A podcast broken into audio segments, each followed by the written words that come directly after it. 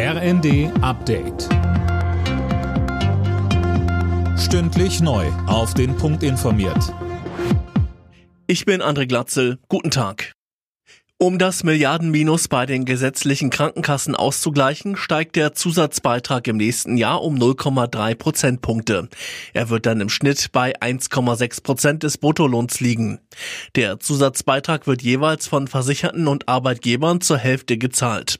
Außerdem bekommen die Krankenkassen einen Zuschuss vom Bund. Ein guter Kompromiss findet Gesundheitsminister Lauterbach.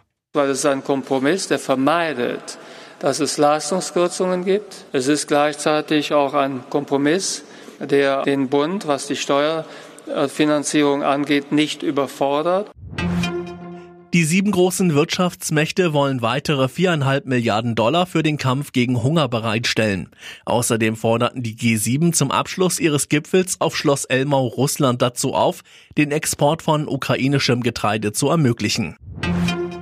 Im vergangenen Jahr sind in Deutschland über 2700 Fälle von Antisemitismus gemeldet worden. Das hat die Recherche- und Informationsstelle Antisemitismus der Bundesverband RIAS bei der Vorstellung seines Jahresberichts erklärt. Geschäftsführer Benjamin Steinitz. Das sind im Schnitt sieben Vorfälle pro Tag. Trotz einer veränderten Datengrundlage im Vergleich zum Vorjahr müssen wir von einem Anstieg antisemitischer Vorfälle bundesweit ausgehen. Dieser Anstieg betrifft insbesondere Vorfälle mit einem besonderen Gewaltpotenzial.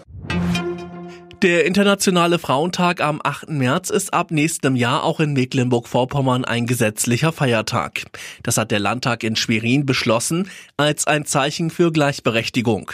Auch in Berlin ist der Internationale Frauentag bereits ein Feiertag. Alle Nachrichten auf rnd.de